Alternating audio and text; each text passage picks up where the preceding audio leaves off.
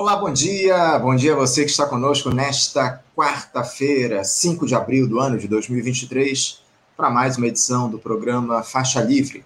Agradeço demais a quem assiste a transmissão ao vivo pelo nosso canal aqui no YouTube, o Faixa Livre.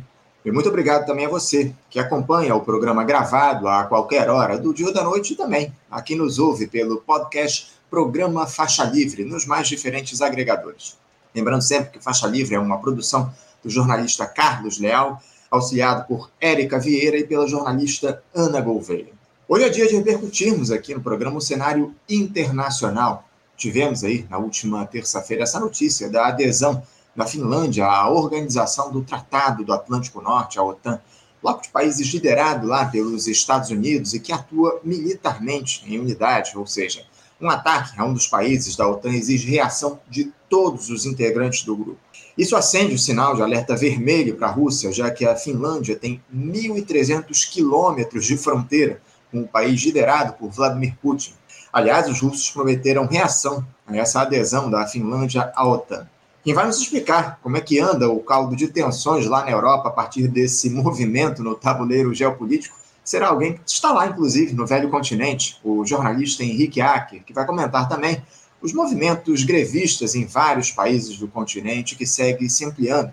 A insatisfação dos trabalhadores europeus só aumenta e o Acker vai nos explicar daqui a pouquinho a movimentação para esse, aliás, a motivação para esses protestos, tanto na França como na Alemanha, no Reino Unido, enfim. Vamos falar também sobre esse anúncio de que a OPEP, que é a Organização de, de Países Exportadores de Petróleo, reduziu a produção de barris em mais de um milhão por dia o que provoca sérios problemas aí ao mercado de petróleo, com o um aumento do preço da commodity.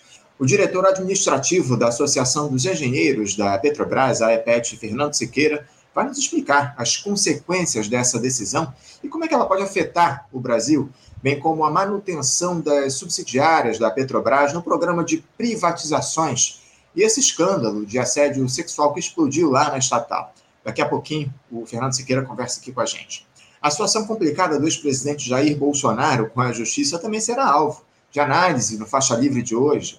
Ele que presta depoimento nesta quarta-feira à Polícia Federal a respeito daquele caso das joias dos árabes, sabem? Então, ontem a defesa do ex-capitão entregou um terceiro pacote recebido das autoridades da Arábia Saudita, com relógio, abotoadura, caneta, tudo isso avaliado em mais de 500 mil reais.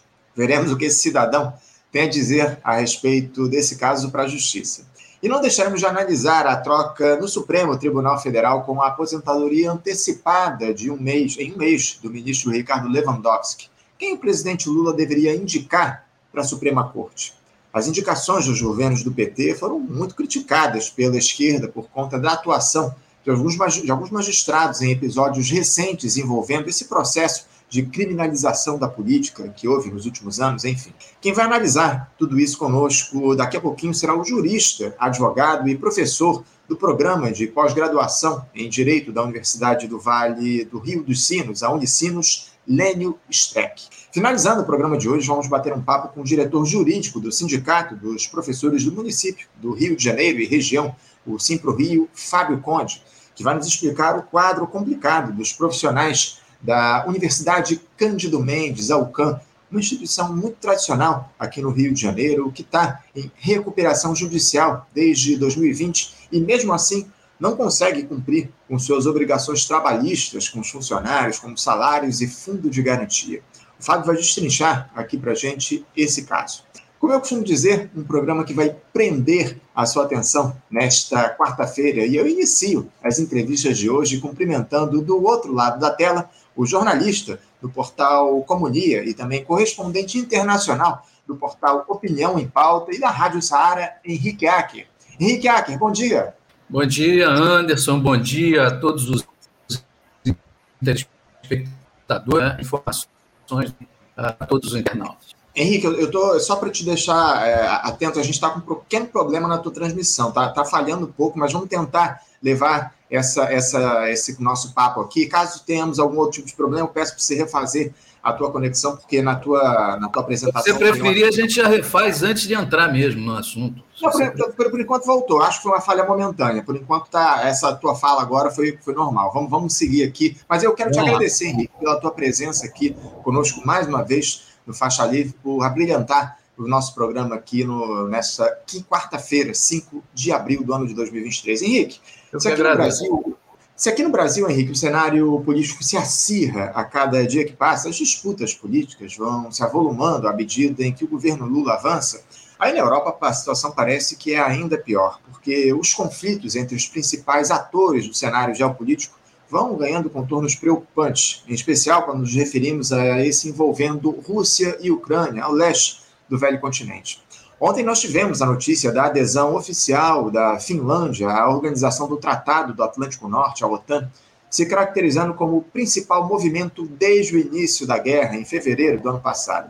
A Finlândia, que vem de décadas de neutralidade no tabuleiro geopolítico, venceu a última barreira que existia para esse anúncio, com a aprovação pelo parlamento turco da adesão do país visto que todos os membros da organização devem aprovar a entrada de um novo integrante ao bloco. Agora a OTAN passa a contar com 31 países. Só para lembrar, o grupo zela pelos interesses econômicos e militares dos seus membros. A entrada da Finlândia praticamente dobra a extensão da fronteira da aliança militar com a Rússia, seu principal opositor adicionando cerca de 1.300 quilômetros de fronteira, algo que amplia enormemente essas tensões, Henrique. Antes, de, antes dessa terça-feira, cinco membros da OTAN compartilhavam fronteiras terrestres com a Rússia. Henrique, como é que repercutiu aí na Europa essa entrada da Finlândia na OTAN, bloco que é liderado pelos Estados Unidos? Fala um pouquinho para a gente, por favor. Bom, Anderson, o, que acontece é o seguinte: é, na verdade, a preocupação do cidadão europeu médio, que a gente acompanha por aqui, apesar de estar num pequeno país que é Portugal, mas enfim, a gente procura refletir, observar e tudo mais. Hoje em dia, né, não é a preocupação dos dirigentes né, é, que comandam aqui a União Europeia e muito menos daqueles países ligados à OTAN. Né? A preocupação da, da, da população, do cidadão europeu médio, pelo menos que eu observo, e ainda mais daqueles que são trabalhadores, que vivem do seu trabalho e tudo mais, é como sobreviver às consequências da guerra, né, que já dura mais de um ano. Então, acho que é preciso fazer uma. E a gente vai falar disso por conta das greves, dos movimentos que têm acontecido aqui em toda a Europa. Ah, agora, a repercussão na mídia é muito grande, né? A repercussão na mídia é muito grande, é, e há todo um. um é, é uma, há uma conclusão quase que unânime, e não poderia ser diferente nesse caso, é, de que toda desculpa utilizada por Vladimir Putin para iniciar o processo de invasão da, da Ucrânia, invasão militar da Ucrânia, de certa maneira cai por terra. Não é? E por quê? Porque é, a, a, Finlândia e a Suécia, que é outra, é, é próxima é, a entrar na, nas fileiras da OTAN, não tenha dúvida disso. Qualquer, há, há polêmicas a esse respeito, mais, principalmente o governo turco, etc. Mas é, é, o, o, o, problema é assim, a, o mote utilizado pelo governo russo, pelo governo Putin, ah, para iniciar, para ocupar, para invadir militarmente a Ucrânia, foi exatamente, quer dizer, o, perigo de que a Ucrânia se transformasse né, numa fronteira beligerante, uma fronteira recheada de armas apontadas diretamente né, para o território russo. Tá? E agora o que, que você tem? É, países como a Finlândia, principalmente os países nórdicos, a Noruega não, né? Mas a Finlândia e a Suécia, que são também vizinhos né, da Rússia, uh, aceleraram o processo de adesão à OTAN. Né? E agora, recentemente, a eleição finlandesa desse final de semana acabou por consolidar uh, o partido de, de centro-direita, vamos chamar assim, um partido de direita, né, como o partido mais votado, e o partido da extrema-direita como o segundo partido mais votado, derrot ambos derrotando o Partido Social Democrata, da antiga primeira-ministra, que foi quem costurou todo esse processo de adesão à OTAN. Então, veja, aquilo ali, é, o, que é o que é que isso. Dizer, do meu ponto de vista, isso esvazia um pouco esse argumento né, do, do Vladimir Putin, do governo russo, em relação à motivação para a guerra. Não é, que não haja motivação, não que não haja motivos é, de parte dos russos para se precaver em relação a essa escalada militar que está sendo é orquestrada pela OTAN na sua fronteira. Agora, o centro dessa questão nunca foi Rússia, é? nunca a Rússia hoje é um país que, do ponto de vista econômico, é muito pouco expressivo. É? Sempre foi tentar barrar o avanço da chamada nova Rota da Seda, que é o projeto de expansão comercial chinesa que atravessaria, em uma das mãos, atravessaria né, e atravessa um projeto né, o território russo para chegar de maneira mais confortável com seus produtos, enfim, ao comércio com os países da Europa. Uhum. Então, a questão central é essa. Né?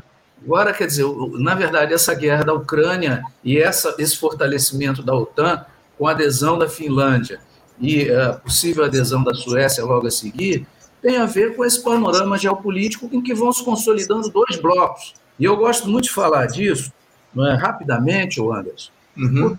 é, é, ao contrário do que a gente vê nas redes sociais, muitos analistas, inclusive ligados à partido de esquerda no Brasil, é, confundindo as bolas profundamente. O projeto chinês, é, a aliança do, do, do governo chinês, agora recentemente consolidada com o governo russo, não tem nada a ver com alternativa ao projeto capitalista capitaneado pelos Estados Unidos e a União Europeia, na verdade, é uma disputa de mercado intracapitalista. Uhum. Isso é que é. Né? O que, que os chineses querem com, com, com, a nova Rota da Seda? Ampliar sua presença no território eh, europeu, facilitar o comércio pela rota do Mediterrâneo, através não é, da, da, da entrada do, uh, dos russos ali, próximo à Turquia, ampliar o mercado com a, uh, uma rota marítima, não é? É, pelo Pacífico para chegar, a partir da Índia, chegar é, a, a, a, aos países árabes e também à África. Então, assim, isso é comércio. Quem é o maior uh, credor de, de, títulos de dívida dos Estados Unidos? São chineses. Quer dizer, então, vamos parar, desculpa assim a expressão mesmo, vamos parar com esse papo furado de que existem dois projetos antagônicos para a humanidade. O que existem são dois projetos um, que a gente pode classificar como um projeto capital financeiro internacional, é, capitaneado pelos Estados Unidos e a União Europeia, está claro. Mais uma crise do sistema financeiro aí surgindo. Né? Começa com bancos dos Estados Unidos, vem para a Europa. Isso está evidente. Não é? Se baseia muito pouco em produção, né? em distribuição, em emprego, enfim, é? em condições de é, prestação de serviços, etc. e tal, e muito mais na especulação financeira, nos paraísos fiscais isso é o que é nas holdings, e essa fantasia, né, esse capitalismo é, é, midiático, essa porcariada toda. E, de outro lado, né, a aliança capitaneada pelos chineses, né, pelo governo da China, agora com, uh, fortalecendo essa aliança com os russos, uh, tentando ampliar a sua presença não só aí na América do Sul, mas também em toda a África. Não é? Isso é, é, que é um capitalismo, vamos dizer assim, de expansão comercial, de produção, não é? Não tem nada, isso é uma fantasia de que existem dois uhum. blocos antagônicos e tudo mais. É claro que essa disputa comercial é que traz todo esse problema que está no centro da guerra da Ucrânia, não tenha dúvida, né? e provoca esse conflito e tudo mais. Agora, isso está longe de ser alguma busca de uma alternativa não é, de regime, de sistema, de ampliação da democracia, da liberdade, como discurso dos caras aqui da União Europeia e da OTAN, para justificar essa, é, é, é, essa ampliação, o crescimento de armas e de venda de armas. Agora, praticamente todos os países ligados à OTAN e da União Europeia expandindo aí né, para 2% em média né, a, a, os gastos orçamentários de cada um desses países com armamentos. Então é isso, né, é isso que está por trás. Então, eu acho que esse argumento de que é, haveria armas nas, na, na, nas fronteiras, vai haver armas das fronteiras da Ucrânia com a Rússia, é perfeitamente compreensível, é? mas isso cai um pouco por terra, porque agora você tem que mais 1.340 quilômetros de Finlândia nas costas. Ah, mas a Finlândia tem um exército. Tem nada, é 4.400, é, é, oficialmente, 4.400 soldados né, das três armas finlandesas Porque a Finlândia tem uma fronteira enorme para você plantar armas do jeito que você quiser. E a resposta dos russos é plantar armas na Bielorrússia, que é um aliado tradicional do governo Putin. Isso. Então, infelizmente, dizer, o que é que isso reflete, para concluir essa, essa parte aqui, o, o, o Anderson, se você me permite? O que, é que isso se reflete na realidade do cidadão da União Europeia, em toda a Europa? Mais inflação, porque os russos e os ucranianos são os principais produtores de fertilizantes e cereais, os russos são grandes produtores de gás e de petróleo, dizer, mais inflação em toda a Europa. A inflação dos alimentos chegou a um ponto que ela se descolou da inflação oficial e andava aí por volta da casa no final do ano passado de 10%, agora está em 8,5%, mas você vai ao mercado, você vai ver que a inflação dos alimentos, que é uma das coisas fundamentais né, para a sobrevivência da, da humanidade, da, né, das pessoas, dos trabalhadores, da população aqui na Europa, está em torno de 20%. E é isso que explica uma série de movimentos que a gente vai conversar sobre eles aí nos últimos, nos últimas semanas, nos últimos meses aqui na. Europa.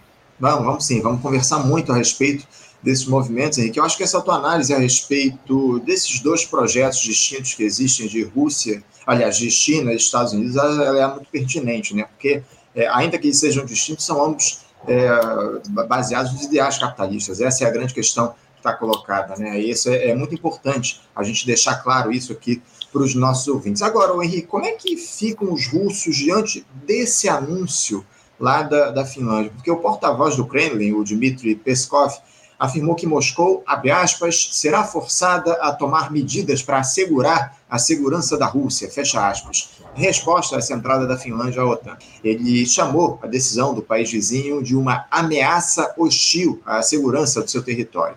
No ano passado, o ex-presidente russo e atual vice-chefe do Serviço de Segurança do país, o Dmitry Medvedev, prometeu consequências indesejáveis caso a Finlândia fosse até o fim desse processo de adesão à OTAN.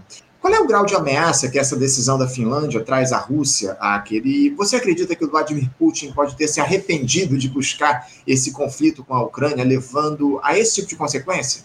Bom, é difícil a gente dizer, né? Na verdade, o Vladimir Putin ele se movimenta pelos interesses das classes dominantes da Rússia. Vamos ser francos. Isso é outro, outro mito, né? De parte de setores da esquerda. Ah, porque isso. Olha, é, vamos ser claros, né?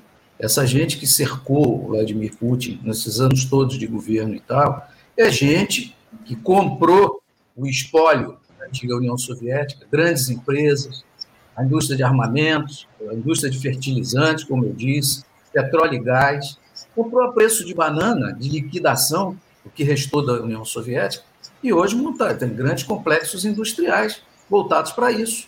É? Uhum. Então, é uma burguesia que ascendeu e, e que vive é, colada com o governo, o governo Putin. É?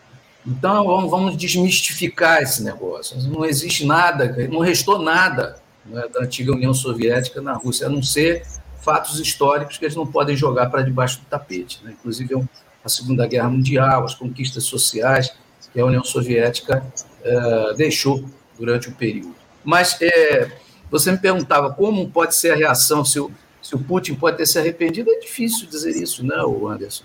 É, isso virá hum, futuramente para análise dos historiadores. Uhum. Agora, o que a gente sabe é que uh, o governo russo deve manter e talvez ampliar um efetivo de 70 mil homens que já existem próximo à fronteira com a Finlândia, né? e depois virá a Suécia. Eu não sei se existe uma cap capacidade de mobilização militar suficiente né, da Rússia em efetivos para poder manter essa situação. Não é? Isso não ocorria, evidentemente, à época da Guerra Fria, porque você tinha o Pacto de Varsóvia, todos aqueles países que circundavam antiga Rússia, né, eram países ligados à União Soviética ou pertenciam ao território da União das Repúblicas Socialistas Soviéticas uh, ou eram países ligados ao Pacto de Varsóvia. Então, uhum. isso hoje cria uma circunstância de muito mais dificuldade, não só do ponto de vista da defesa do, vamos dizer assim, do território russo, mas muito mais do ponto de vista do projeto comercial de expansão, tanto da Rússia quanto da China, como eu falei aqui. Né? Quer dizer, o que fazer diante dessas circunstâncias?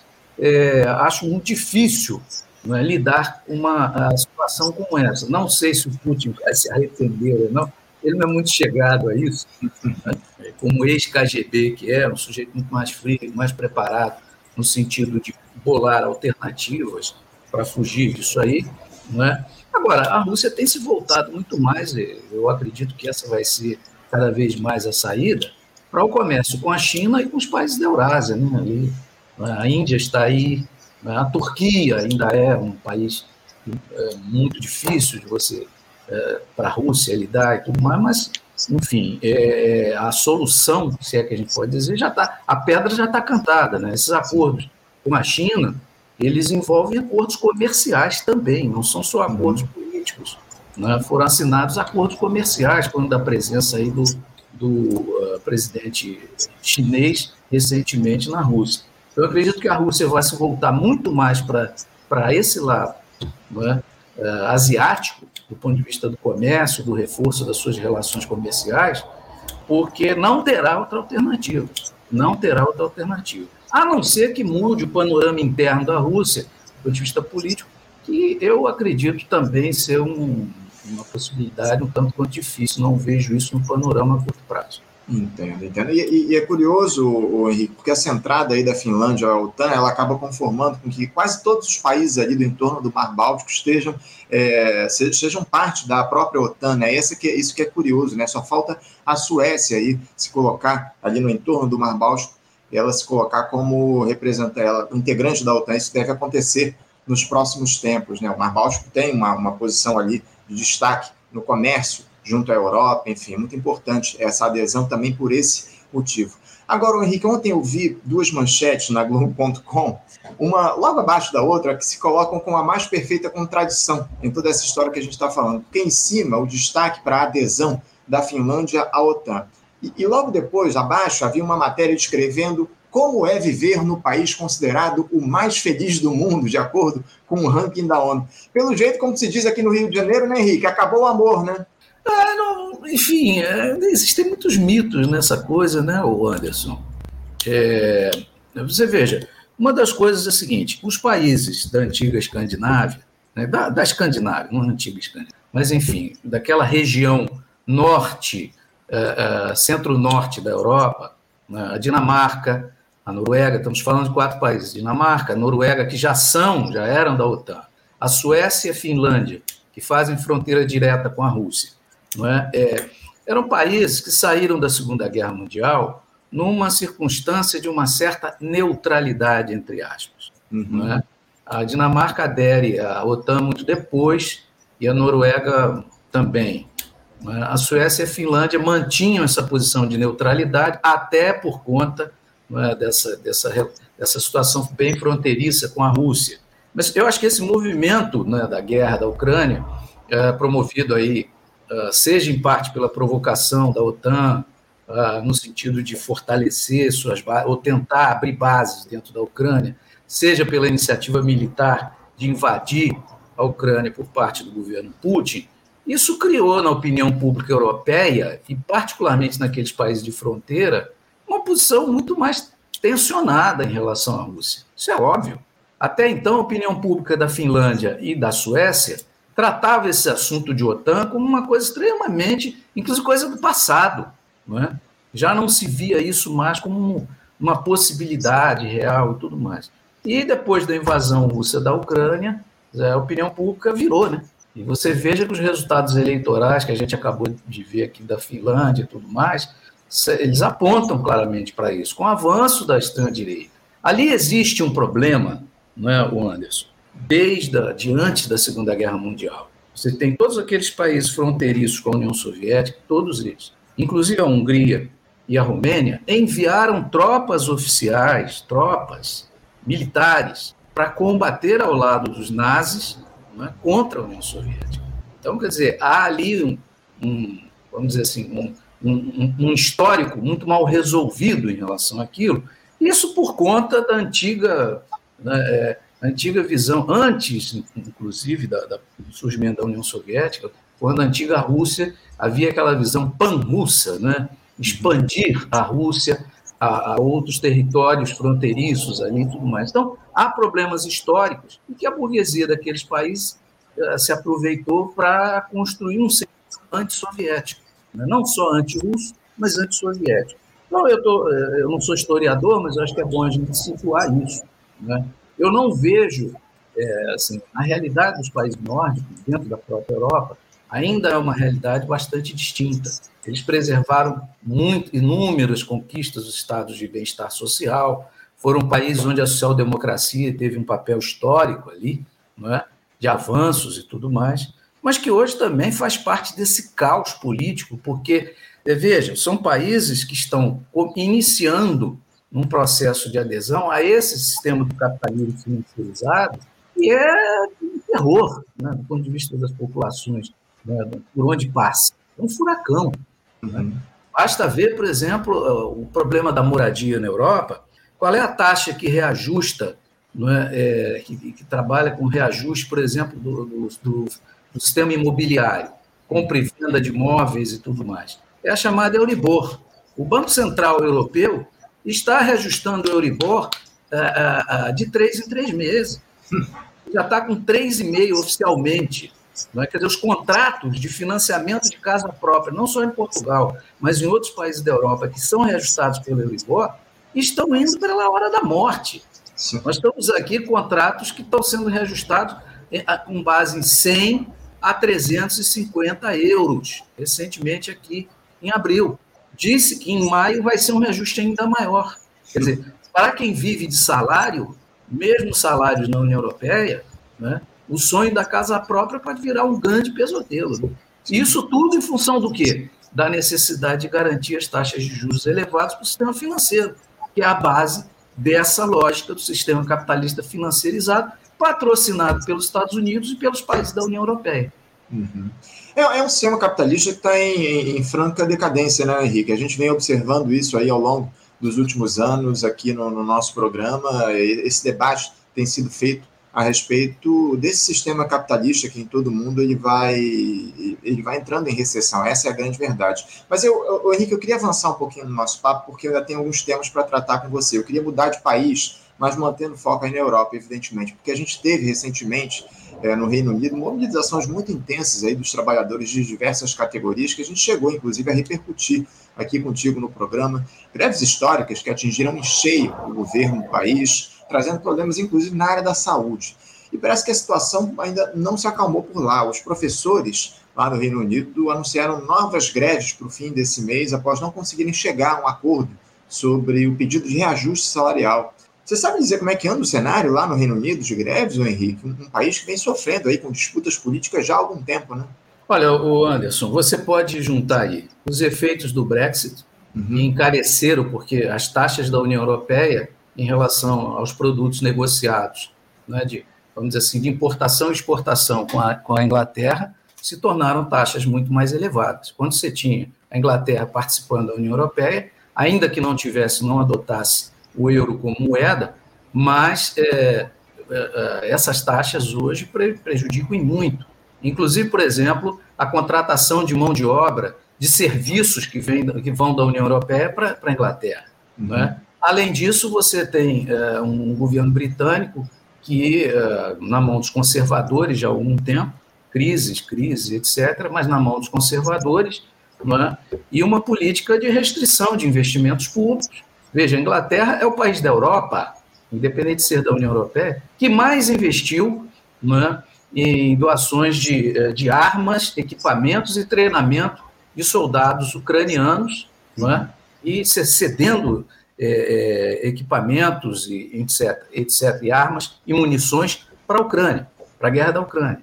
Quer dizer, veja as prioridades, não é? As prioridades quais são? Isso vai prejudicando os serviços públicos. Aliado a isso, um processo inflacionário, quer dizer, você já tem um processo inflacionário causado pela própria guerra. Agora, você coloca é, a quantidade de problemas que tem nessas taxas de exportação de produtos, por exemplo, é, produtos alimentícios, saindo da União Europeia para a Inglaterra. Não esqueçamos, a Inglaterra é uma ilha. Uhum. Né? A Inglaterra é uma ilha, a Grã-Bretanha é uma ilha. Né? Ah, mas você tem lá a Irlanda, que pertence eh, à União Europeia. Tudo bem, só que eles também estão em crise lá, né? negociando problemas de passagem de produtos de fronteira e tal. Então, o que é está acontecendo? Não é só na Inglaterra. É, a qualidade de vida na Europa está profundamente afetada. Primeiro, porque você tem hoje os fundos imobiliários, que tomam conta e crescem, né, que são vinculados aos bancos, que tomam conta e crescem o problema da moradia. Né? Os fundos imobiliários. Aqui em Portugal, por exemplo, você tem uma contradição. Né? Você tem, ah, tem falta de moradia para alugar, mas tem 730 mil imóveis fechados. Por quê? Boa parte deles na mão dos fundos imobiliários, né? são fundos bancários, nada mais são do que isso, especulam com esses valores, que preferem manter imóveis fechados, porque aquilo é um ativo, para quê? Para encarecer o preço médio né, do, do metro quadrado para alugar e para vender. Uhum. Então, essa é uma, a lógica do sistema financeiro, está aí. E aí você começa a ter dificuldade, o trabalhador, né, o cidadão de classe média baixa, ou mesmo de classe média, que na Europa sempre teve a possibilidade de dar entrada né, para comprar um imóvel e ir pagando aos poucos, em taxas que eram baixas, 1,5%, 2%, vai lá, ao ano, Sim. ao contrário do Brasil e outros países, isso agora está proibitivo. Você veja, as tais taxas Euribor que eu acabei de dizer, que são as que reajustam aí os preços dos imóveis, estão sendo reajustados de três em três meses por quem? Pelo Banco Central Europeu. Agora, tem mais, é o problema da alimentação. Né? Quer dizer, cereais, por exemplo, são produzidos em grande escala e distribuídos aqui na Europa, produzidos na Ucrânia e na Rússia, você veja, imagina como está a situação. Né? O petróleo e o gás influenciam diretamente a parte energética, influenciam diretamente a vida do cidadão europeu. Bom, agora parou de subir, parou de subir, mas não quer dizer que baixou. Os salários dos trabalhadores estão todos eles praticamente congelados, no uhum. mínimo possível ali.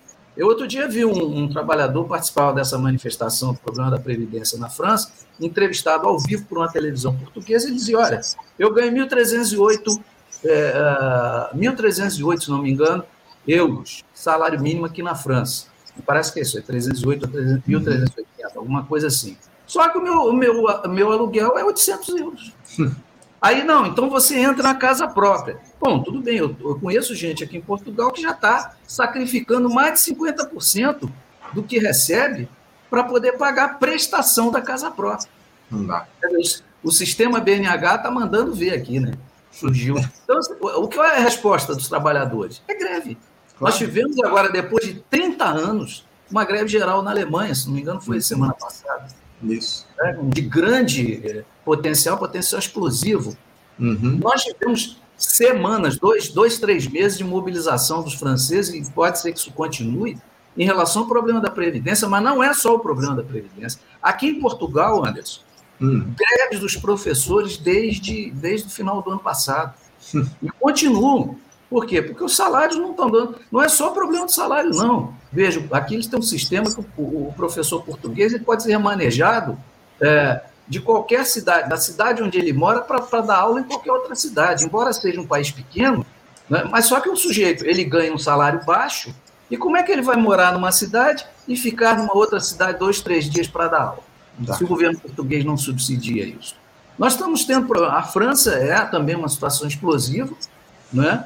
E agora nós estamos tendo, mês de abril inteiro, vamos ter greves aqui do sistema de trens, né, que a gente chama aqui de comboios, comboios, uhum. comboios de Portugal. O sistema de transportes urbanos aqui é um dos mais importantes em todo o país. Não, é, a situação, o Henrique, em toda a Europa é muito grave. A gente vem noticiando isso aqui ao longo dos, das últimas semanas no programa, dialogando com uma série de especialistas na questão internacional. Desculpa, mas eu queria uma, uma, uma avaliação tua a respeito do seguinte: como é que você caracterizaria essa ebulição social na qual a Europa entrou, Acker, com essa onda de greves aí se espalhando por países centrais do continente. Esse é o grande detalhe, né? A Alemanha, a França, o Reino Unido, enfim. Isso seria o sinal de desse capitalismo em franca decadência, Henrique? Anderson, eu não gosto assim, de, de, tirar conclusões precipitadas, né? Bom, agora vai, vai desmontar, vai cair, não sei o quê. Fato é que é o seguinte, do ponto de vista político, né, é, você não vê no horizonte alternativas tão consistentes à esquerda ou um, pelo menos de um lado progressista na Europa, que se levantem para poder, vamos dizer assim, organizar, para poder tratar desse. Como é que trata desses movimentos novos? Não são tão novos, né? o movimento sindical é muito antigo, mas há uma renovação. Por exemplo, a luta da moradia, que nós tivemos aqui em Portugal sábado, sete cidades, incluindo Lisboa e o Porto, com boas manifestações da luta da moradia, é, tem muita presença de jovens. Por quê? Porque essa juventude ela não encontra condição de pagar imóvel, nem para alugar, muito menos para comprar. Vai morar onde? Na casa dos pais. Então, assim, o que há? Há um vazio político no campo progressista e da esquerda para apresentar uma alternativa. Há um vazio. Não que os partidos da esquerda estejam se omitindo, mas eles não têm consistência para apresentar o quê? Um projeto estratégico distinto, uhum. um programa distinto. Não é?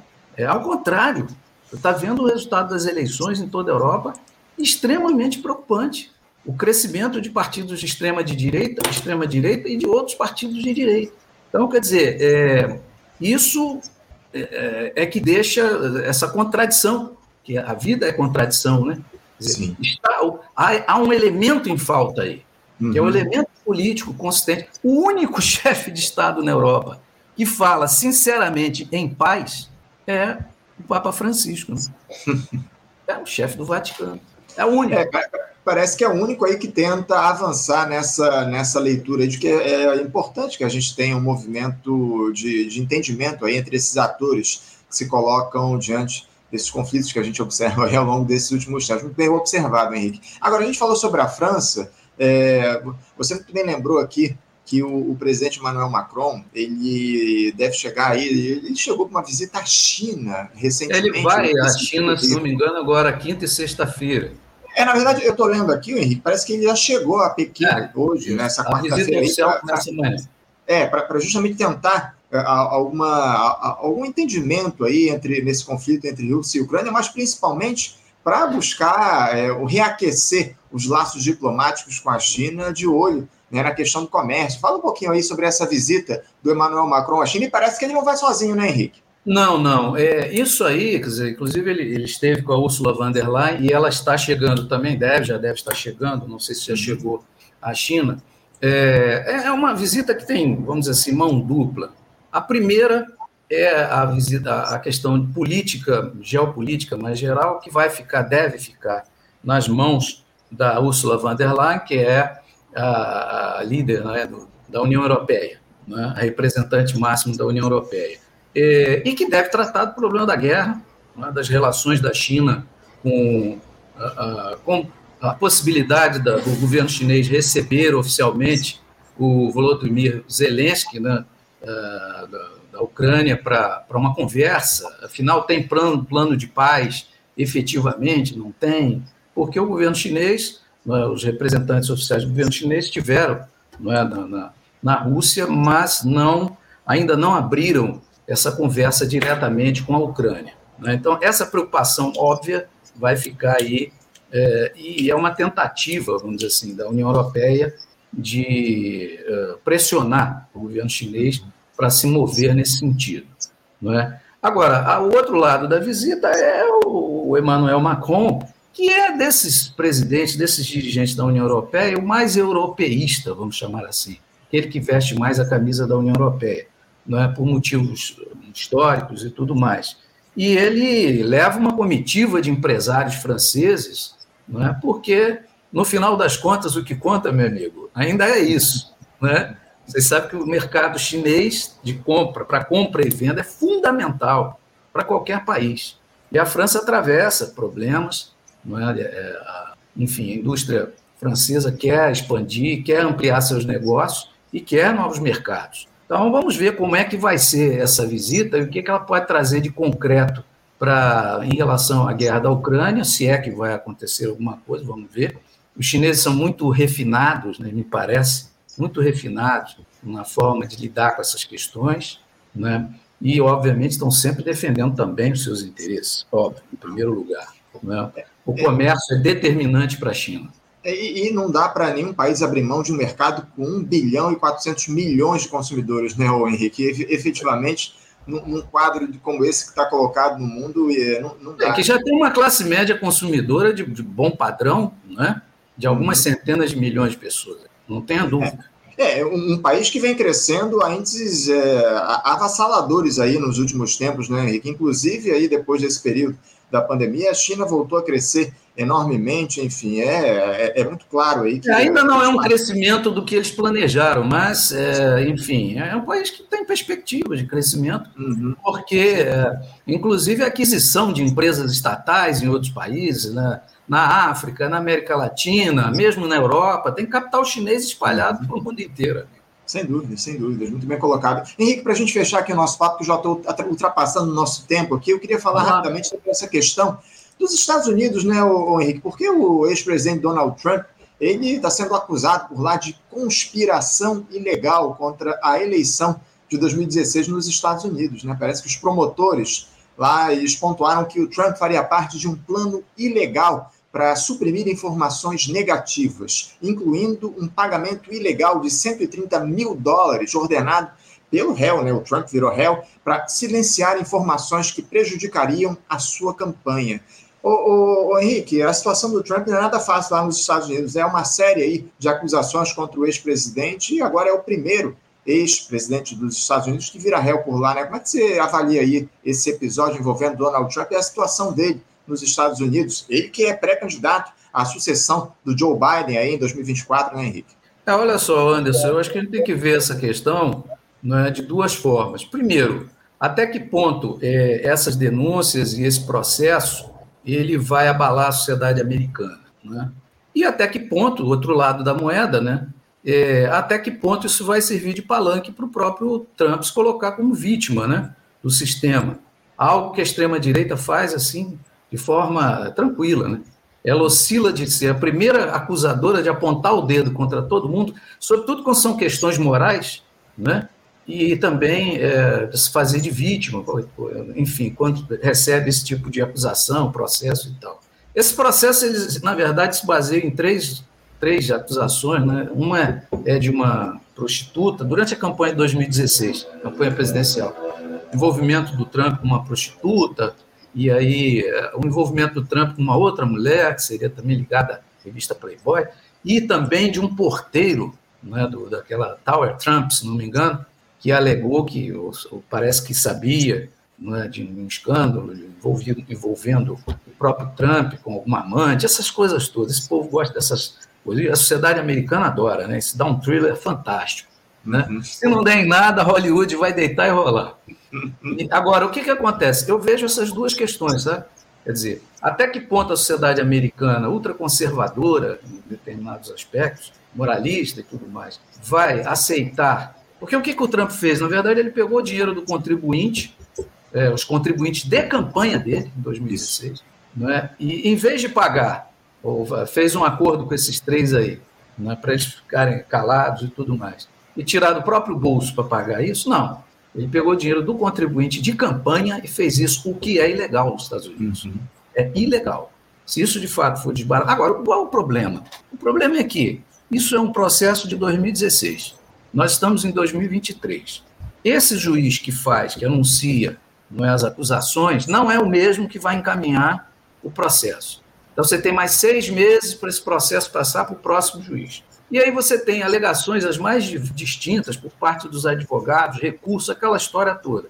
Resultado, eu não acredito, posso estar enganado, que o Trump venha a ser julgado e condenado, se assim for, né, por essas acusações, antes do processo eleitoral de 2024. Eu não acredito. Pode ser que isso aconteça.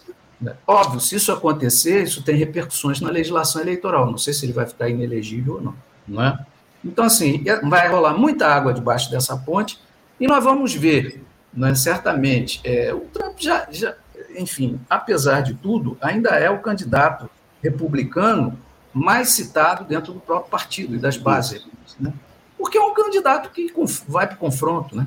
Simples. Numa, num, numa, vamos dizer assim, numa, numa luta política hoje na sociedade, não só americana, em que a radicalização está colocada, né, o candidato da extrema-direita ele aparece de uma maneira muito mais evidenciada. Né? Sem dúvida, sem dúvida alguma. É, vamos, vamos continuar observando aí quais serão os próximos passos desse embrólio envolvendo o ex-presidente dos Estados Unidos e a gente não pode deixar de colocar que ele é a principal liderança de extrema-direita no mundo. Esse, esse é o grande Sem detalhe. Ele influenciou muitos processos ao longo, em torno do mundo inteiro, inclusive aqui no Brasil. Né? O Bolsonaro tem o Donald Trump como o guru dele, acima de tudo. Mas vamos observar como é que vão se dar os próximos passos dessa, desse imbróglio envolvendo o ex-presidente dos Estados Unidos, Donald Trump. Henrique, eu quero te agradecer muito a tua presença conosco aqui no Faixa Livre, muito obrigado. Hoje a gente tratando de um tema muito incomum aqui no nossa, na nossa entrevista, falando sobre a questão internacional, mas era uma, um tema candente aqui para a gente, e você